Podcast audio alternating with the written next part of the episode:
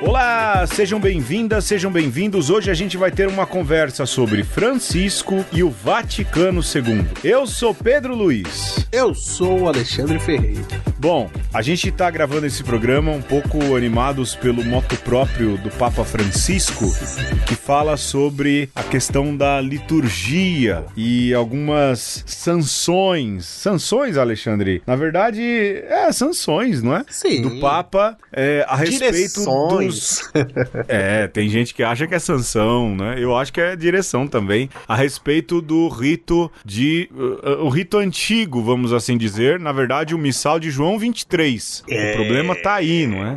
Porque é esse o que o Papa fala, é, e aí uma tensão eclesiológica dentro da Igreja Católica, porque há aqueles que querem a missa em latim, de outro jeito lá atrás, e aí o Papa Francisco, de maneira meio que autocrática, mas também democrática, colocou um fim nessa questão, e aí a gente vai discutir todas as consequências de visões eclesiológicas a partir deste documento do Papa. É isso, senhor Alexandre? Me, É. me, me, me, me fiz entender? Perfeitamente. Eu diria que se nós fôssemos um podcast de entradinhas, a minha seria a seguinte: de tanta moto Hum. própria, esses papas já podiam montar uma concessionária.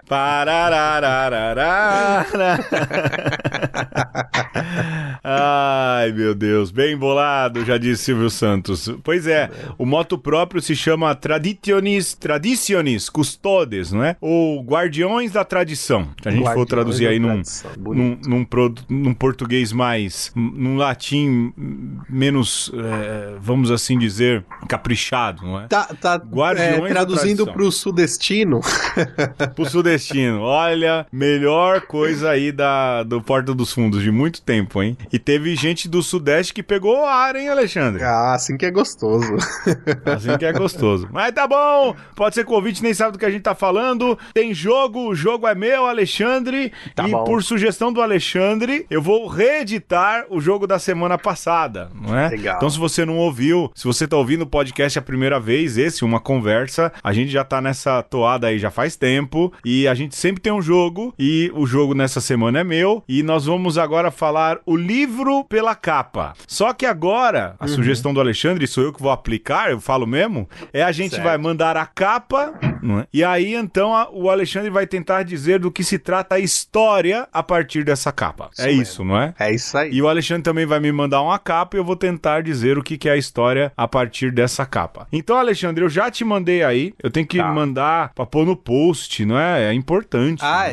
é? É importante. Vai e aí eu mandei pra vai. você a capa aí, você tá olhando ou não? Tô olhando. Olha aí. Tem que é uma mandar. capa Vai ter a capa no, no post do umaconversa.com.br, então. Ponto .br, exatamente, mandar lá pro Certo. Foca, ele que cuida da casinha virtual. Bom, é, o livro Tá. que eu mandei pra você é a capa Sol e Tormenta. Se eu sei o que esse livro quer dizer, não sei. Mas aí, tente me descrever, Alexandre. Ó, então. O que fala esse livro? Um livro com o nome de Sol e Tormenta, que tem aí na capa um- uma serpente meio estilizada. Eu diria que a história de duas forças antagônicas, né? Uma representando a luz, né? As virtudes, né? Aí nessa palavra Sol. E a outra é uma força tenebrosa, caótica, que representa, é, está representada na palavra tormenta. Então, quem sabe aí nesse livro a gente tem essas duas forças que brigam entre si, de repente num clichê romântico também, tem Ah. dois jovens é, dessa, dessas forças aí que se apaixonam e dessa paixão eles conseguem fazer um poder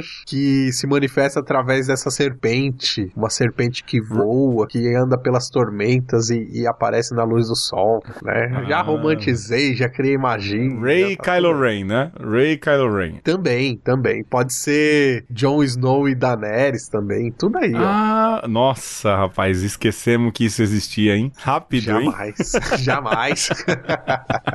Estão nos nossos É, corações. gostei. Com uma Nos no- amnésia no meio. eternamente gravados. Alexandre, eu vou ler a sinopse desse livro que você inventou então, não é que é a velha, legal. a velha disputa do bem contra o mal. Na verdade, aqui Isso. não. É o segundo volume da trilogia Sombra e Ossos, que inspirou uma série da Netflix. Oxi! O boi sente o jugo, mas será que o pássaro sente o peso de suas asas? Na aguardada continuação de Sombra e Ossos, Alina e Mali, ou Mali, não sei, precisam fugir das garras do Darkling após o terrível confronto na dobra das sombras. Até agora eu não entendi nada. Apesar de finalmente ter se reunido com a pessoa mais importante de sua vida e de se ver livre do controle de Darkling e das pressões da corte, Olha, a Lina está atormentada pela culpa depois dos acontecimentos na dobra. Mas não há tempo para reflexões quando seu principal objetivo é sobreviver. É, Alexandre. não fui longe. É duas pessoas, né? Nessa fuga frenética em que precisa correr para sua vida e pelo destino de seu país, a conjuradora do sol, Alexandre. Ah, Ela conjura o sol, ela faz o jutsu do sol. tá tão não é? assim? E encontra é, aliados e inimigos em figuras que nunca imaginou, como o corsário misterioso, que é muito mais do que aparenta ser, e bibibi, bobobó, biriri, barará. É, Alexandre. No fim, mais uma daquelas trilogias que todo mundo lê, menos a gente, porque a gente já não É. tem mais idade pra entrar nessas coisas. É isso. Deve ser gostosinha. É, se eu tivesse 15 anos, talvez, não é? Né? Vamos lá. O Alexandre me mandou aqui uma chamado Teto para Dois. Teto para A dois. autora é a Beth O'Leary. Tiff e Leon dividem a cama. Tiff e Leon nunca se encontraram. Ah! E aí? Olha, eu vou dizer. Na verdade, essa é uma história de uma cama que é um vórtex, ou, ou- ou- um. Uau. Vórtex não é, não é? Ah, Mas é um, um lugar em que. Não, um lugar em que as realidades se tocam. Você entende? É ali um limiar entre realidades. Ti- Tipo Fringe. Um- Lembra em do vez de Fringe, ser uma, série? não é? uma dobra no tempo, é uma dobra no espaço-tempo. É, exatamente, não é? Então ali eles coabitam sem perceber que coabitam. Então Tiff e Leon dividem a cama, porque aquela cama é o lugar em que se centralizam duas realidades, não é? E distintas, mas eles nunca se encontraram. Então o Tiff é um rapaz rico, o Leon é um trabalhador também, não não pouco abastado, mas de uma classe média que pega metrô, uma vida assim mais ou menos como a nossa. E aí então eles dormem na mesma cama. O apartamento em que eles estão é de fato um portal entre essas realidades e pouco a pouco eles vão vendo um tocando a realidade do outro e a história então se desenrola nesse encontro inesperado de um quarto e de uma cama que é na verdade uma passagem para outras dimensões e outras realidades. E Tiff e Leon vão viver altas aventuras a partir Eu- daí. eu Quem sabe até se- engatar um caso. Não sei se compraria o livro da Beth, mas o seu eu já tô comprando, viu? já quero ver essa história aí. Na Netflix. E o livro inclusive. fala do quê? Ó, a sinopse tá assim, ó. Eles dividem um apartamento com uma cama só. Ele dorme de dia, Hum. ela à noite. Os dois nunca se encontraram, Hum. mas estão prestes a descobrir que para se sentir em casa, às vezes é preciso jogar as regras pela janela. Três meses após o término do seu relacionamento, Tiff finalmente sai do apartamento do ex-namorado. Agora ela precisa para ontem de um lugar barato para morar. Contrariando os amigos, ela topa um acordo bastante inusitado. Leon está enrolado com questões financeiras e tem uma ideia pouco convencional para arranjar dinheiro rápido. Sublocar seu apartamento, onde fica apenas no período da manhã e da tarde são é, e da tarde nos dias úteis, já que passa os finais de semana com a namorada e trabalha como enfermeiro no turno da noite. Só que tem um detalhe importante: o lugar tem apenas uma cama. E biriri, Hum. bararau e tal. É quase Tá. um feitiço de Áquila social eu, aí, ó. eu tava dizendo isso, eu tava pensando isso na hora que você começou, falou de noite, eu falei feitiço de Áquila. É isso. Esses dias a Dona Patroa assistiu Feitiço de Áquila, adorou o filme, odiou a trilha sonora, como todo ser humano decente deve fazer. Mas esse livro aí é, na verdade, um feitiço de Áquila, escrito em letras talvez mais aguadas. É isso, vamos pro Men- tema, Alexandre. É sombrio e realista.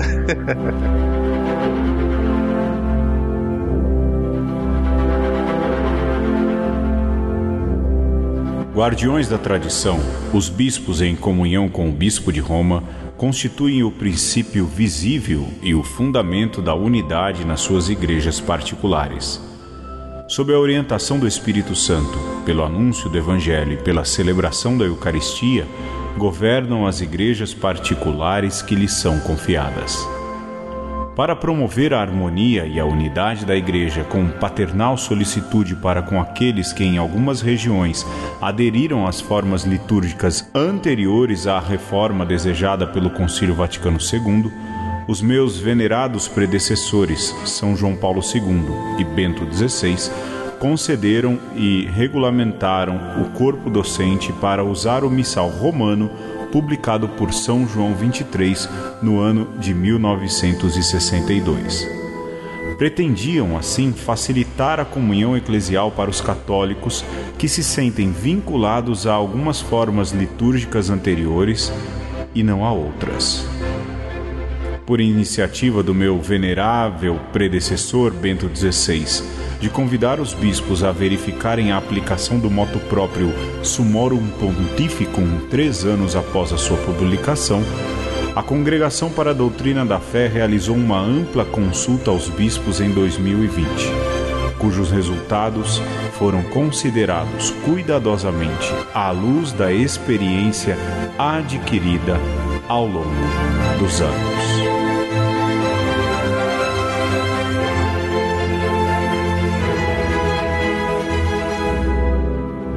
Bom, você ouviu aí um trecho da Traditionis Custodes, ou Guardiões da Tradição do Papa Francisco. Guardiões da Tradição, Alexandre, lembra um pouco Cavaleiro do Zodíaco, né? Os Guardiões do Universo, né? Os Guardiões da Tradição hão de vencer o mal. Porque Francisco é um guardião da tradição, mas tradição com T maiúsculo. Top não demais. essa tradição com T minúsculo. Tradicinha. Essa turma, é, essa tradicinha aí que a galera costuma defender defender. E assim, eu vou explicar o contexto para vocês. Isso aconteceu na semana passada.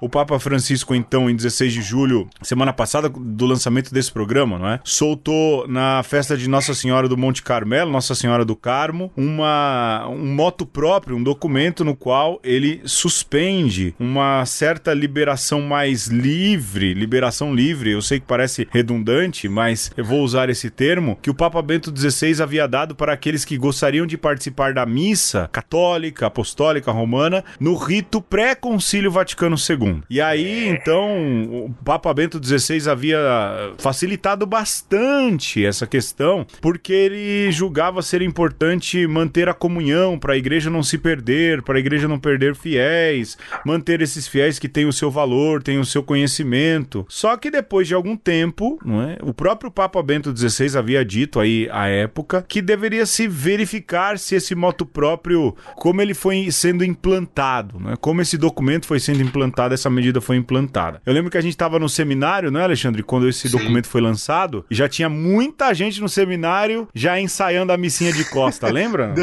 Dando pulo de alegria. Só que, Pedro, assim, eu acho, né, que é, é, Porque, assim, é aquela coisa, se você não, não tava ensaiando a missa de costa, a missa do Moonwalker, é, não é que você também parou muito para ver do que se tratava, né? Pelo menos esse foi o meu caso. E Sim. ao que me parece agora, com esse esclarecimento do Francisco, muita gente, assim como eu, se equivocou. Não foi assim uma abertura, ó, agora faz o que vocês quiserem.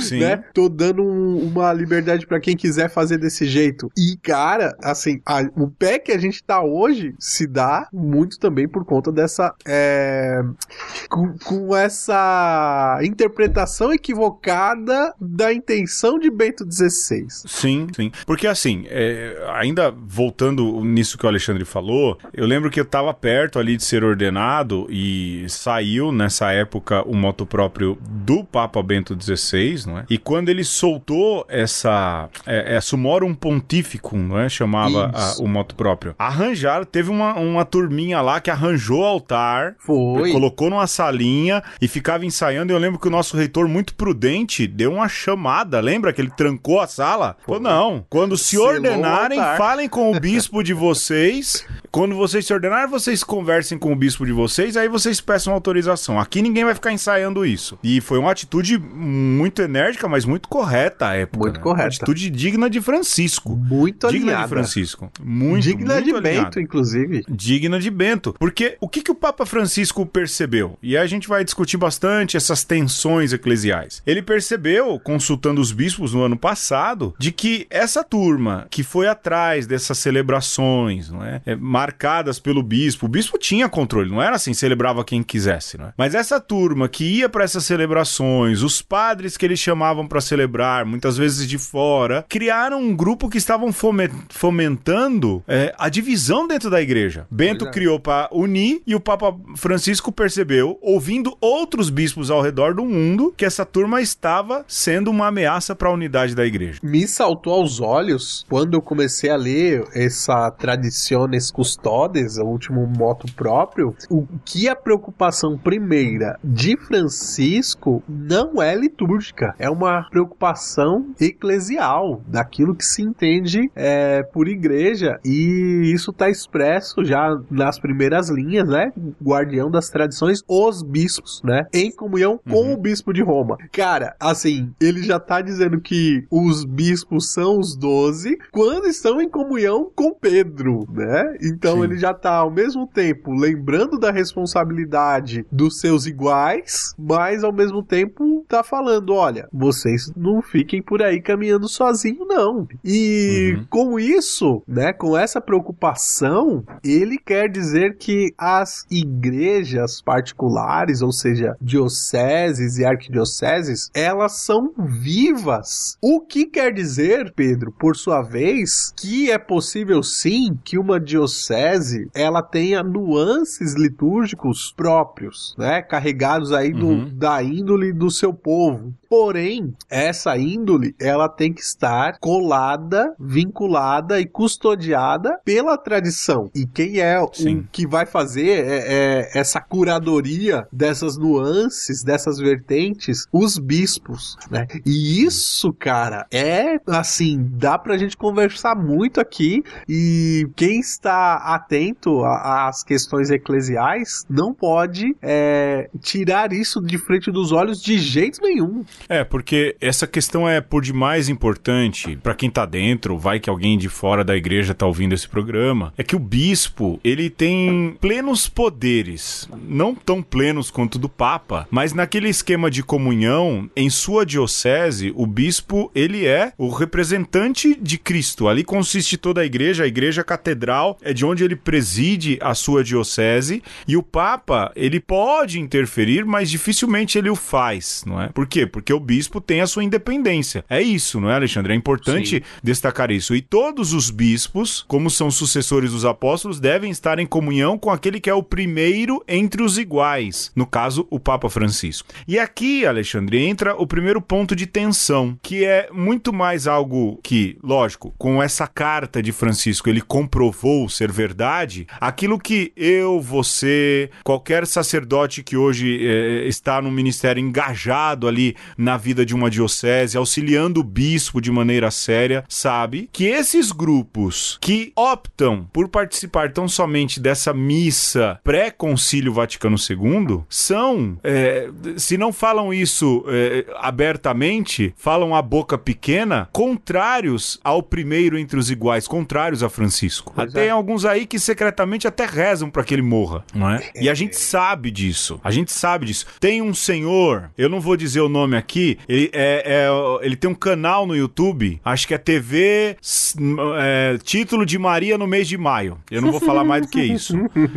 que é um destrambelhado. Eu não sei se você já viu esse cara, Alexandre. Não. É um Deus, destrambelhado. não. E o que ele pode fazer pra atacar Francisco, ele faz. Ele esses dias chegou a dizer que Francisco mantinha Bento XVI em cativeiro.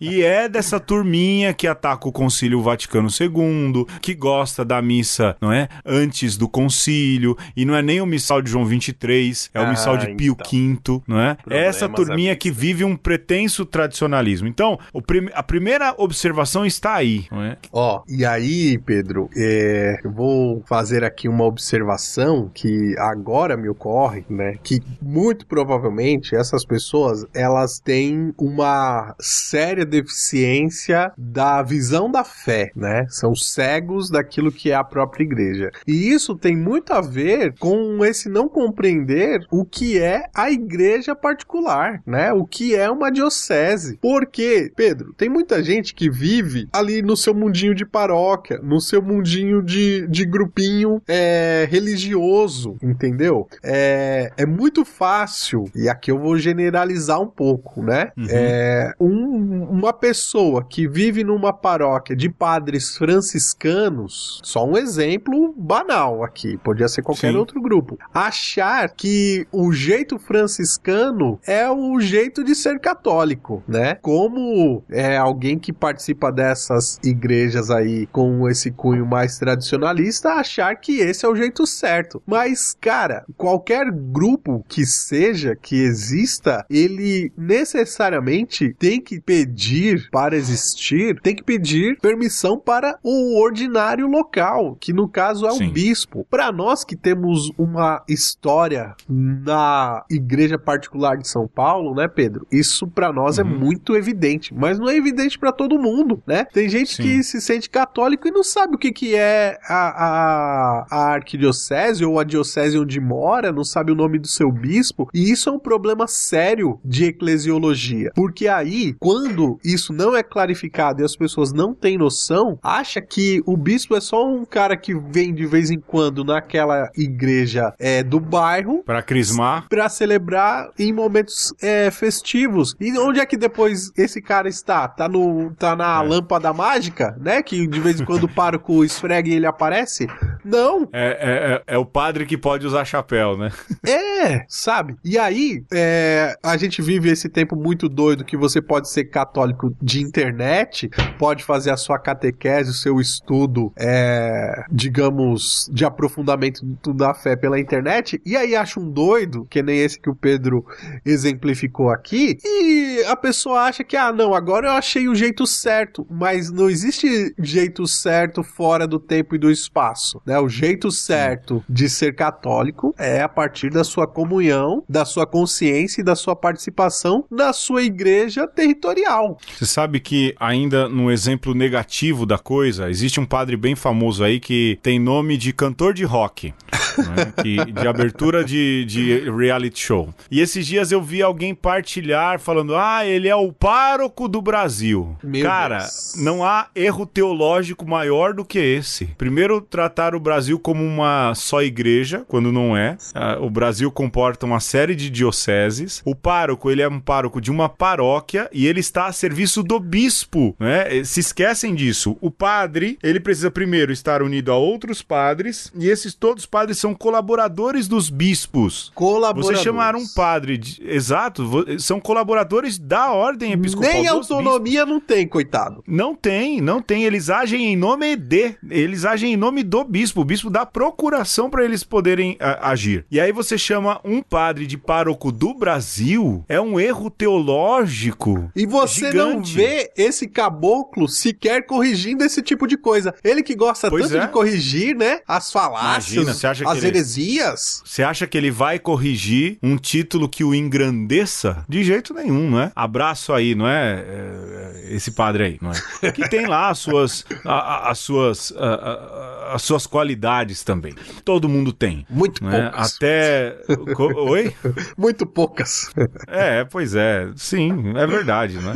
É, todo mundo tem algo de bom, né? Tinha uma música que fala isso, eu me esqueci a, a- a letra. Bom, mas pra repetir, não é, Alexandre? Sim. É, nem lembro mais onde é que eu tava, viu? Você eu, eu tava não sei porque fal- que eu enveredei de citar padre com nome de cantor de abertura de reality show. Não sei porque Sim, que eu mas você né? tava querendo mostrar o absurdo que é essa coisa de pároco do Brasil. É, que é essa visão pequena, tacanha, não é? Muito apequenada do que é paróquia. É? Mas isso é culpa também de quem não forma, não é? E uh, tem, tem sacerdotes, e olha, eu conheço muitos, e você também, que fazem a sua paróquia entender totalmente o conceito eclesial no qual está inserido, mas também tem muito padre que isola a paróquia e torna essa paróquia um feudo particular. E aí esses, Sim. lógico, acabam sofrendo bem mais, não é? O que acontece lá com esses grupos é exatamente isso. Eles diziam: olha, esse é o jeito certo, sempre foi assim. Lá pelo meio do século XX eles resolveram mudar tudo, mas fica aqui com a gente que aqui você vai estar tá fazendo do jeito que sempre foi. Fica aqui com a gente que você vai ser fiel. Fica aqui com a gente que você não vai estar tá errando que nem esses aí, inclusive o Papa. É aí que começa esse discurso e aí é que começa também a divisão, né, Alexandre? Isso é um é. problema sério, porque aponta para liturgia. Eles usam a liturgia como um jeito de expressar a igreja, o que não tá errado, mas então. de expressar a igreja do jeito que eles querem, né? Então, vamos lá, né? Eu acho que é importante é, trazer algum aporte histórico aí, é, sobretudo pra gente lembrar que paróquia, por muito tempo, foi apenas um recurso para zonas é, com alguma população que estavam longe da catedral, né? Por muito tempo a, a paróquia era algo de extraordinário nesse sentido de que não era o ordinário da, da igreja daquela localidade. Digamos assim, você tinha lá a cidade de Corinto, aí você tinha o episcopo de Corinto, e aí tinha um vilarejo um pouco longe da cidade, e aí o bispo de Corinto dizia: Olha, seu presbítero, vai lá tomar conta daquele povo lá. Inclusive, né, por algum tempo, a Eucaristia celebrada pelo presbítero tinha que ir junto um pedaço da hóstia consagrada do bispo para validar aquela Eucaristia que o presbítero ia celebrar. É uma ideia como se fosse um fermento eucarístico ali que, que daria uhum. é, validade para que aquela é, aquela celebração fosse de fato, digamos, espiritualmente Válida, né? completa, né? E olha só, né? A gente tá falando aí de coisas da igreja primitiva. E, claro, as coisas vão mudando, algumas coisas vão se refinando em termos de, de teologia litúrgica e outras coisas é, vão, inclusive, deixando de existir. A questão é que a gente sabe que nesses jeitos de se celebrar, é, o, digamos, o aspecto cultural, por vezes, ele é, é mantido quase como se fosse ali um, um tesouro de alguma diocese e outras, porque são igrejas mais novas, simplesmente vão seguindo aquilo que Roma manteve, né? Então a gente que pode trazer. É, assim, Roma, Roma como se fosse assim o, o, o padrão, Uma central. Sabe? É um padrão. Sim, você não tem nada de. Você tá começando agora, pega aqui essa coisa que, que já tá consolidada que você não erra, né? Então a gente pode trazer, por exemplo, o rito ambrosiano, né? Que é lá da Diocese Sim. de Milão, né? Que é um rito é, contemporâneo também, celebrado no vernáculo e tal, mas que, cara, tem algumas coisas próprias que remetem ao tempo lá de Santo Ambrósio, lá do século IV e V, né? Isso é riqueza. Você tem os ritos é, das igrejas orientais com comunhão católica que mantém algumas coisas próprias daquele tempo, mas outras são é, atualizadas porque a igreja pede se atualize. Por exemplo, você vai rezar com um número grande de fiéis, você tem que rezar e proclamar as leituras na língua vernácula. Sim. Ora, isso, Pedro, diz, né, e tá lá na Lumen Gentium 23, né, citado inclusive pela Traditionis Custodes. Isso garante a variedade própria que testemunha que nós somos católicos, porque o católico é é esse que preserva a unidade na diversidade, né? E manifesta também que a tradição é viva. E isso é bonito, uhum. né? Isso é um valor, né? Então a diferença, ela é um valor, mas desde que ela seja é, contida pela é, unidade. Né? A unidade é o ponto aí de tensão que vai fazer com que isso seja válido ou não. Só para complementar, e a gente já vai para os despatrocinadores, o André Grillo, o Alexandre disse que conhece, já viu até aí é, em bancas e tudo mais, tem um livro interessante em italiano e ele fala do resgate, ele reafirma, ele trabalha boa parte da, da publicação aí falando isso, de que a liturgia ela precisa ser fonte, ela não é só uma expressão da igreja, ela precisa ser fonte daquela igreja. E no, como é fonte? Ela é fonte daquilo que se celebra, do modo com o qual se evangeliza, ou seja, a, a, igreja parte do jeito com o qual ela celebra a sua liturgia. E isso para mim chama a atenção sempre, porque você pensar assim, uma igreja que celebra a liturgia mecanicamente provavelmente vai ter uma pastoral e isso em geral acontece. Com certeza. Uma igreja que tem uma liturgia celebrada com ardor, com carinho, com amor, com a criatividade daquilo que se pode ter de criatividade dentro do rito, ela também é criativa na pastoral, ela também sorri, ou seja, muito do modo com que se celebra se vê também como age aquela pequena comunidade paroquial. Então, essa questão de que o culto é vivo e que a liturgia é fonte, ela é um sinal de saúde daquela igreja, daquela paróquia, daquela comunidade, não é? E isso precisa ser colocado em pauta novamente, sobretudo para a gente entender a grandeza desse documento e como às vezes ficar engessado num modelo que engessa, porque sim, esses ritos antigos, não é? Sobretudo os ritos que vieram aí pós-concílio de Trento, eles eram engessadores, isso é fato. Eles engessam também a evangelização, engessam também a pastoral e outras caminhadas. Ô Alexandre, vamos perder uma graninha e a gente já volta? Bora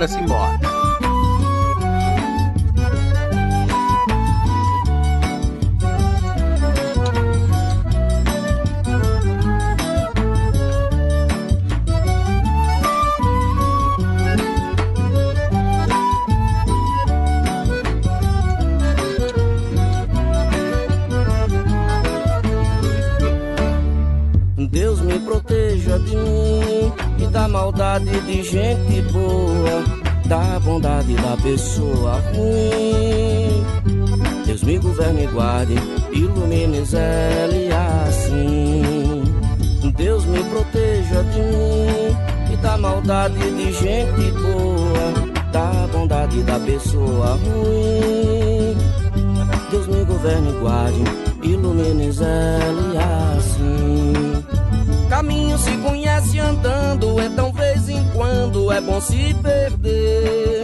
Perdido fica perguntando, vai só procurando e acha sem saber. Perigo é se encontrar perdido, deixa sem tecido, não olhar, não ver. Bom mesmo é ter sexto sentido, sair distraído, espalhar bem querer.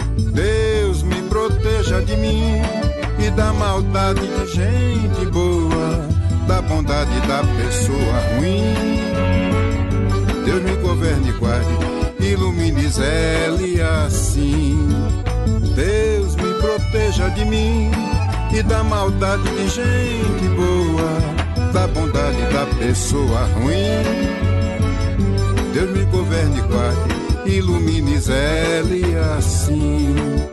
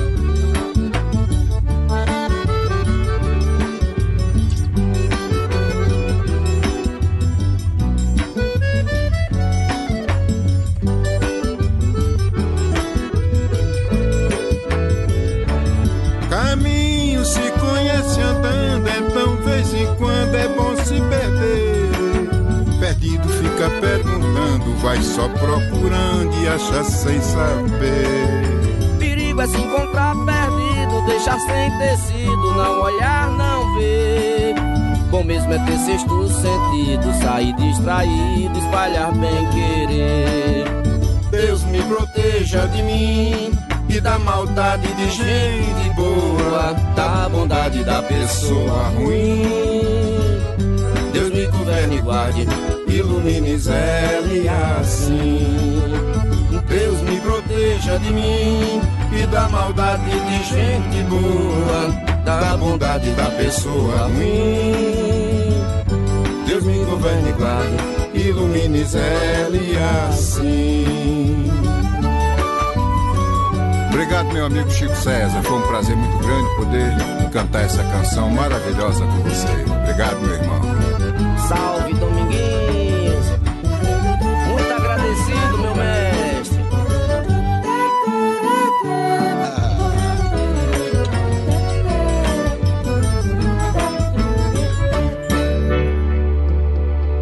Nesse episódio nós estamos falando do guardião da tradição mors da Igreja Católica Apostólica Romana, o Sumo Pontífex Francisco, que está com unhas e dentes tentando salvaguardar uma tradição bem recente chamada Concílio Vaticano II ou Vaticano II, o Retorno. E o Pedro estava falando da importância da liturgia ser o centro da da teologia, né? Ser essa, esse ponto aí de onde se iniciam todas as, as vertentes de, de doutrina, mais de reflexão.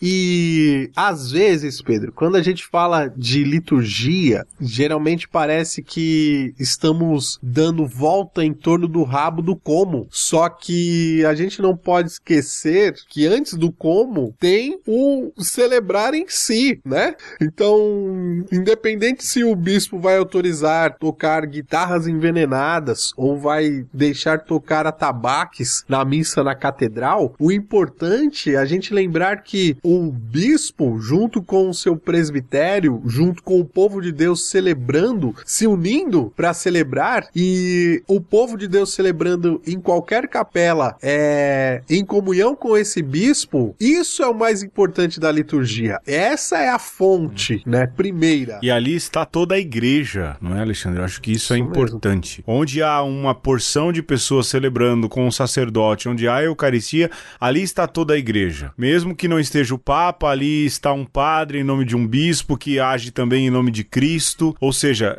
é compreender todo esse mistério. E aí não desvalorizar cada missa que é celebrada nos cantos mais recônditos do país, não é? Nos lugares mais escondidos do mundo, se há ali uma comunidade reunida, um sacerdote celebrando ali está toda a igreja e não precisa de mais nada, porque toda a igreja está ali. Agora, Alexandre, você na retomada falava aí do Vaticano II e uma coisa que eu acho que vale a pena a gente ressaltar, não é? sobretudo naquilo que diz respeito à pastoralidade da igreja hoje em dia, é que Francisco é o primeiro papa fruto do Concílio Vaticano II. Exatamente. É? Para ver o quanto isso é recente, porque, por exemplo, João Paulo, Paulo VI foi o papa hum. que terminou o concílio, ele Beato estava no Paulo concílio. VI. Be Be Santo Paulo VI. É São Paulo VI, é verdade. São Paulo VI. Rapaz, não rebaixe. A gente já fez até programa.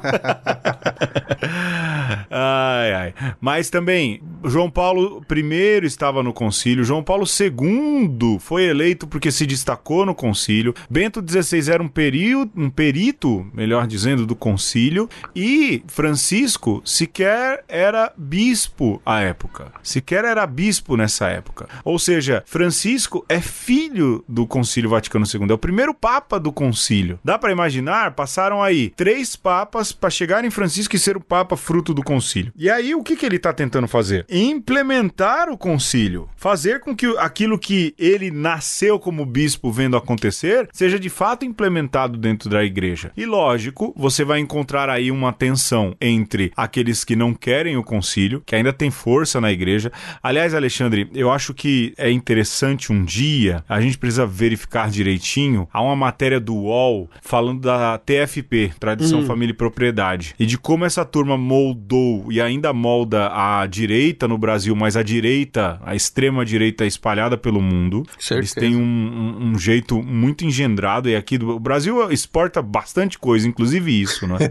e como essa turma também eh, tem esse poder de pressão ainda dentro das, da igreja, né? E causa esse tipo de cisão. E que não querem o Concílio Vaticano II e querem e, e, e continuam soprando essa brasa de quem reclama. Mas do ponto de vista pastoral, Francisco é um pastor do Concílio Vaticano II, não é isso, Alexandre? Isso mesmo. Olha, é... aí você fica pensando, né, que o Concílio Vaticano II, ele, do ponto de vista aí da, da doutrina, da, das linhas mestras que a igreja deve seguir, já está consolidado, mas de toda forma, ainda tem gente que reluta, para não dizer luta, para que ele de fato é, não ganhe o esplendor que pode ganhar, né? E o esplendor tem a ver com uma, uma maturidade, tem a ver com um seguir as coisas para além daquilo que são os achismos, né? É, que são aí o, o, o meu jeitinho de fazer as coisas. E nisso tudo tem essa ideia muito forte de unidade, né? Preservar o, o Concílio Vaticano II é querer é, preservar a unidade da igreja. E seja a TFP, que o Pedro citou aí, que está muito engendrada aqui no Brasil e tem aí as suas ramificações e tal, né? De uma é, ultradireita conservadora e católica, e o católica aí salta aos nossos olhos nesse programa, mas tem uma manifestação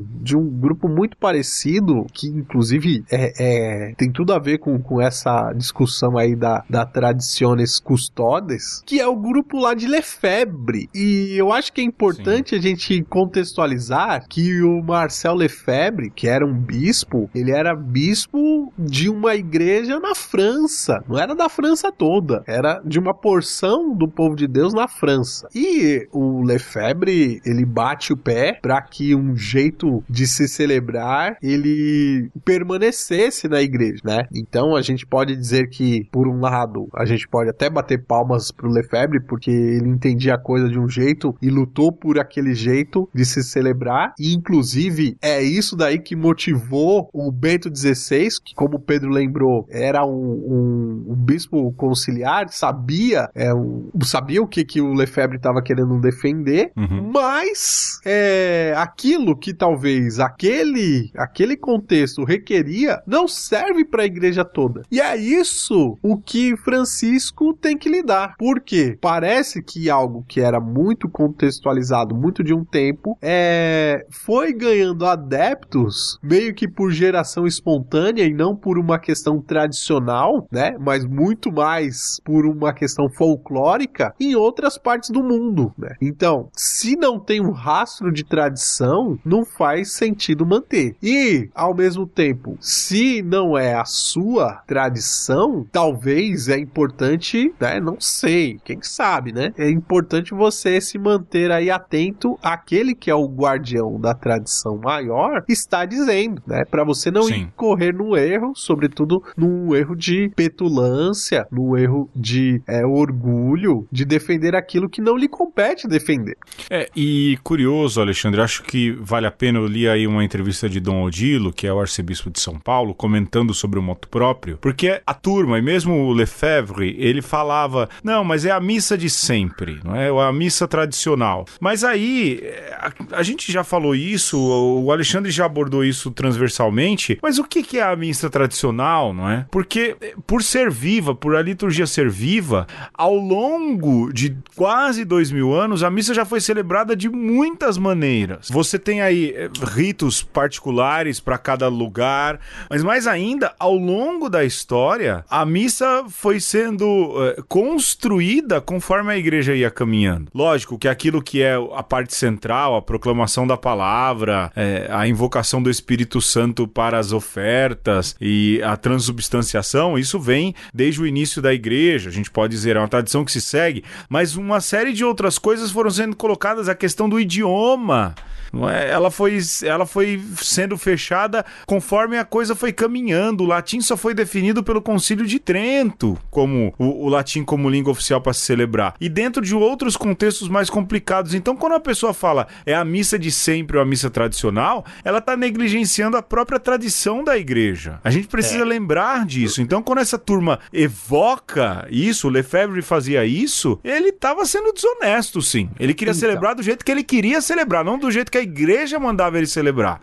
Então. E assim, mas... nenhum padre pode mudar a missa. Também tem isso, né, Alexandre? É, eu é, vejo. E, e, o que Lefebvre tava querendo fazer era isso. O, o que eu vejo é assim: é... Lefebvre tava lá no direito dele de pleitear, né? Enquanto hum. alguém que tinha o, o, o, grau máximo da ordem. É... Por um tempo manteve-se longe da comunhão com Pedro, inclusive porque é... não assinou os, os documentos é, conciliares. Há quem diga que não, que depois ele revê isso. E o mais importante é que o bispo de Roma acolhe a igreja cismática lá dos Lefebrianos e o grupo é, cismático dele e começa um caminho de aproximação. Inclusive cria lá é, a comissão para a como que é o nome da comissão aqui que já me Ecclesia Dei. Pontifícia Comissão Ecclesia Dei para começar esse caminho de diálogo. Quer dizer, tudo por iniciativa do bispo de Roma, né? No caso, Sim. inclusive João Paulo II, Bento XVI é, admite esse rito extraordinário do missal de São João 23, que é o missal de 62, e eu vou voltar a esse ponto, né? Mas é, então tem toda uma iniciativa do bispo de Roma que não precisaria, inclusive, né? Mas mas faz questão de, de tentar botar esse povo de novo aqui debaixo do guarda-chuva da comunhão total, né? E é, você não vê muita força desse povo para manter essa comunhão, né? Muito e... pelo contrário, né, Alexandre? Exato, muito pelo contrário. E o Francisco está, inclusive, atento a isso. Mas eu quero voltar a esse dado importante de que o missal que Bento XVI é, dá permissão que seja usado é o Missal de São João 23, de 1962. Não é coisíssima nenhuma o Missal de São Pio V, nem o de São Pio uhum. X, né? E Sim. nisso já está pressuposto, Pedro, que existem diferenças do Missal de Pio V, do Missal de Pio X e do Missal de São João 23. Isso significa que esta tradição que alguns querem dizer que é de sempre foi atualizada ao longo dos anos e que num determinado momento, ela continua sendo atualizada por uma via primordial, né? Uma via lícita, até então ilícita, antes da concessão de Bento XVI, que é o missal de São Paulo VI de feliz memória, né? Que inclusive já teve atu atualizações já também.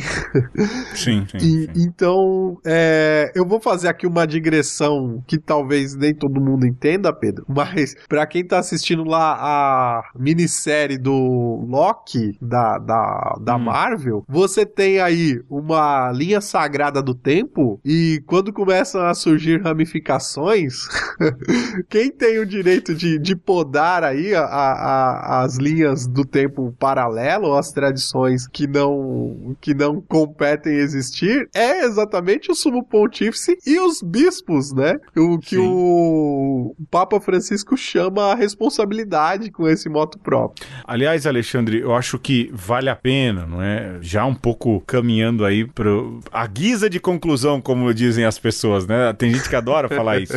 Que é justamente esse, esse ponto último que você falou, o Papa com os bispos. Porque, lógico, o Papa uh, Francisco utilizou um moto próprio, ou seja, é, eu decidi fazer assim, é uma decisão bem monárquica, é um poder que o Papa tem, isso é dado dentro da igreja, mas é curioso que ele usa esse poder monárquico para ser democrático, não é? Sim, Porque ele diz: eu decido aqui que quem tem que decidir é o bispo na sua diocese. E, e mais ainda, ele protege o bispo, eu achei isso sensacional, de dores de cabeça com o padre que ficar enchendo paciência de bispo. Né? Porque ele falou: se o padre quiser celebrar, o que, que ele precisa. Se já celebra, pede pro bispo. Ou seja, o, se o bispo quer deixar ou não, o, o bispo usa um pouco ali a força do cajado.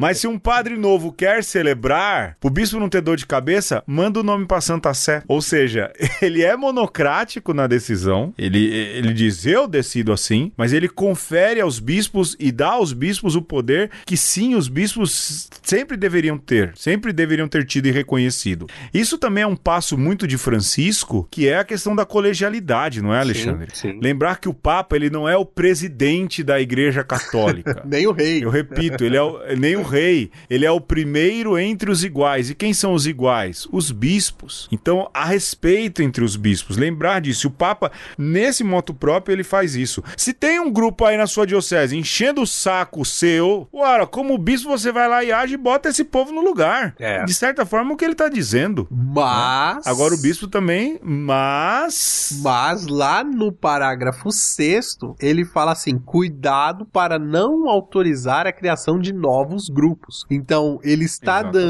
autonomia para os bispos, para que faça segundo aí o seu parecer, mas também está dizendo para eles: não vá criando aí linhas do tempo paralela, tradições que não, não convém ser criadas ao bel prazer, né? Então, senhor bispo, se você é, é afeito ao missal de São João 23, isso não lhe dá o direito de instituir aí 20 padres para celebrar a, a missa em latim, né? Do, do jeito que você quer. Não, né? É, isso não deve ser estimulado, isso não deve ser de maneira nenhuma é, algo que se torne corriqueiro. Mas sim, né? Francisco ele é muito misericordioso em não podar totalmente, né? Permitir que isso continue existindo, mas de uma forma sempre e cada vez mais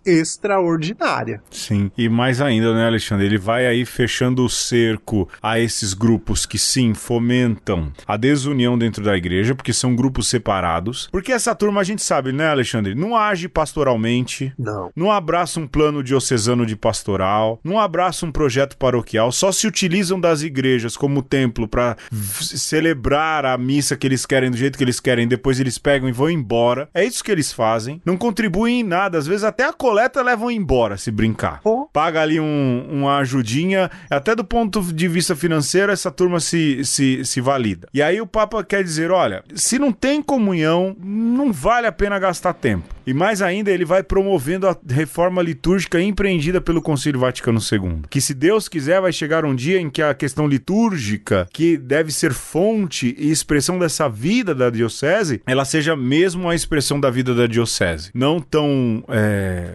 Lógico, o Papa critica os exageros litúrgicos tanto do, dos- dessa turma que quer rito antigo, quanto da turma que abusa do rito novo. Isso Sim. é ele é bem claro nisso. Ele fala, ó, tem abuso de um lado e do outro, mas que as pessoas pudessem celebrar com a sua identidade, a sua característica. Isso ainda carece de reforma. Precisa implementar muita coisa ainda. E- mas e isso o- favorece muito mais isso do que essa turma que semeia discórdia dentro da igreja, meu Deus do céu. E a intenção do Bento XVI, inclusive quando, né, ele, ele também lança lá o seu moto próprio, né, o Sumo Pontificum, é, Sumorum Pontificum, mora- Isso. é, ele diz isso também, que queria que as pessoas que celebram com o missal de Paulo VI tivesse o zelo, aprendesse alguma coisa com esse povo que, que celebra da, da maneira antiga, né? É um puxão de orelha também, né? É uma, um Sim, sim. jeito de dizer, olha, a coisa tá relaxada para um lado, né? Mas Sim. é, eu quero voltar a esse ponto do Pedro é, da, da questão monetária do, desses grupos grupos, né, sobretudo aqui no Brasil, que não faz o menor sentido de, de Não faz. de querer salvaguardar esse tipo de, de jeito de celebrar. Porque, Pedro, o que geralmente acontece, de além de escolher igrejas estratégicas para poder instituir esse, esse tipo de prática, é eles miram em também um tipo de público, né? E semeiam certas ideias sempre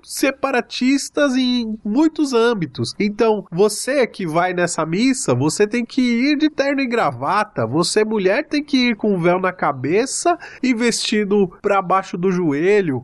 E certamente, junto com essas ideias, vem outras tantas que cheira muito a fascismo, né? Porque é uma fé pura, é um- uma nata da sociedade. São sempre essas ideias que vêm no pacotão, né? Então você acaba é, utilizando a fé e o jeito de celebrar para incutir e para respaldar ideias de uma pureza Puristas, sim. e separatista do resto do povo de Deus, como se eles fossem melhores do que os demais. Ei, Alexandre, eu acho que não tem como a gente correr de no próximo programa falar do bendito cristofascismo, hein? Bora, Entramos numa cilada agora. bora. Não tem como, não tem como. Eu acho que já, ó, de vez em quando a gente canta essa bola. Semana que vem, então, vamos falar de cristofascismo justamente na esteira dessa conversa. Mas é verdade. Lógico, e vão dizer: imagina, a gente vai às periferias. Rapaz, eu nunca vi uma turma dessa entrar na favela. Pra nada. Nem pra ajudar com 10 reais, pra tomar de veneno, como dizia um amigo meu. Nem pra fazer mal esse povo não entra, porque tem preconceito. Então vem com essa conversinha, não é? Não, a gente vai nas periferias, vão pra pegar a gente pra virar ajudante, carregador de cadeira. É. Não é? Vendedor de hot dog nas festas, essas coisas. Sim, Não, isso é outro caso, não é? Mas é pra isso que vai. Mas são elitistas, sim. E querem formar elite. E, e- e- e metem um padrão em tudo, até no vestir. Tem, sim, esse soar sectário, purista, no sentido negativo, é, quase que construindo uma casta pura e, e- e igual. É, é curioso que quando você vê essa turma, se parecem até do jeito de falar, do jeito de andar, do jeito de se É. portar. É sim Um vocabulário, né? um vocabulário, a entonação da voz. É duro dizer isso, mas soa assim como um certo fascismo eclesial. Ô, Alexandre, eu acho que deu, hein? Sim, vamos, vamos terminando por aqui, louvando a Deus pela vida de Francisco, né? Por Vida longa! pela força do Espírito Santo sobre esse homem que não tem medo aí de manter a igreja no prumo, né? Segurando forte no leme da nau de Pedro e que a gente não esqueça nunca disso, que a gente não pode sacrificar a unidade em nome de nada e não pode sacrificar ninguém em nome de fé nenhuma. Exatamente. Então na semana que vem a gente vai ter que meter mais um pouco o dedo na ferida, não tem jeito. Eu fico por aqui. Obrigado a você que ouve. Um beijo Um abraço e um aperto de mão. Segura que semana que vem é pior. E qualquer Jamais. coisa, conversa conosco arroba gmail.com. Exatamente. Se cuidem, até mais.